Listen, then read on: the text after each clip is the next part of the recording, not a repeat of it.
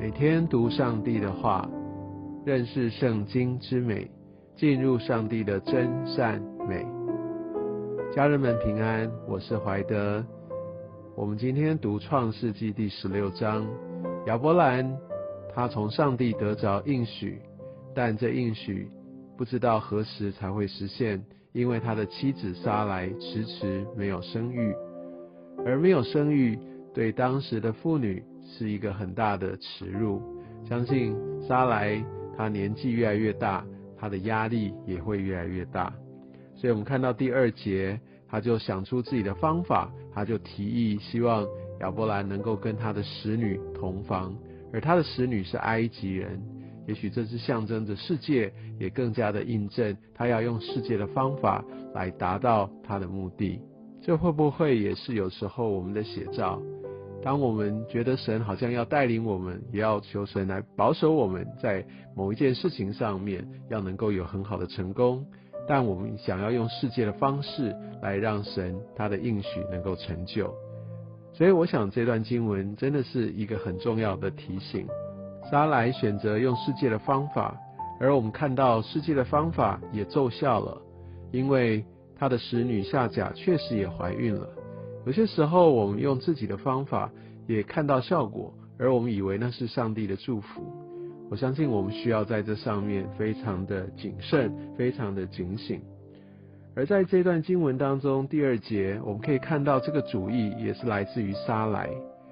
不知道你会不会有点似曾相识的感觉？在当时要吃分别善恶树上的果子的这个主意，也是来自于夏娃。就像一开始跟大家所分享的，上帝所创造的一个次序，上帝先创造男，然后创造女，但是当这个次序被打坏了，上帝美好的旨意就跟原本的设计就不太一样了。请大家不要误会，我并不是说女性她就不能够来主动发动。我只是要说，当我们选择用自己的方式来取代神他所做事的法则的时候，那这个时候一切的美好的应许就不再用他的方式来成就。我们要非常非常谨慎，不让我们自己跑在上帝的面前。而当我们看见夏甲怀孕之后，他就小看他的祖母，小看撒来。有些时候，当我们有一些事情成功，那我们会心高气傲。我相信这给我们一个提醒，好像人的一个本性常常就会得意忘形。我们需要谨慎在于我们的位分上面。所以当夏甲在逃跑的时候，天使遇见他。我们若从第七节看见他那个时候，耶和华的使者怎么样呼唤他呢？在第八节说，杀来的侍女夏甲。告诉他，提醒他，他真实的身份，他是一个仆人。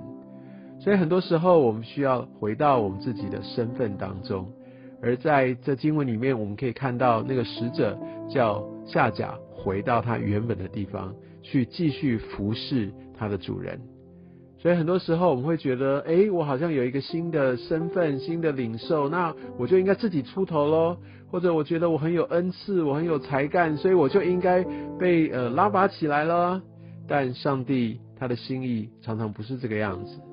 我们即使被拣选，即使有一个新的一个呼召，但除非是神他亲自带领，我们还是必须来服在原本的权柄之下，直到神的时候满足。夏甲的后代。以实玛利的后代，我想在之后的经文当中，或整本圣经都把它当作是一个属血气所生的，用人的方式、世界的方法所产生的，而唯有撒来他的后代，才是从凭应许所生出来的。所以，我想这给我们一个很重要的一个提醒，好像这样的一个用人的方式、世界的方法，这个情欲，往往跟属灵的，它是彼此相争的。就好像在这个经文当中第十二节，说他的手要攻打人，他们彼此是相争的。所以圣灵跟情欲的相争是持续不断的。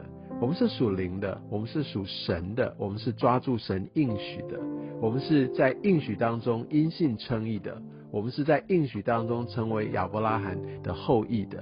我们是要来领受亚伯拉罕之福的，所以我们必须坚守在上帝的法则当中。活在他的应许里面，用上帝的法则来一起来经历。千万不要因为好像感觉上用世界的方法比较容易成就，比如说用一些投机的方式，或者用一些比较取巧的方法，好像可以看到一个短暂的成功，或者因为看到别人的一个成就，就觉得非常非常的羡慕，而选择仿效他们。我相信神也透过在创世纪这第十六章的经文来提醒我们，我们要。凭着耐心、信心、盼望、等候他的应许成就，愿上帝祝福保守我们每一位。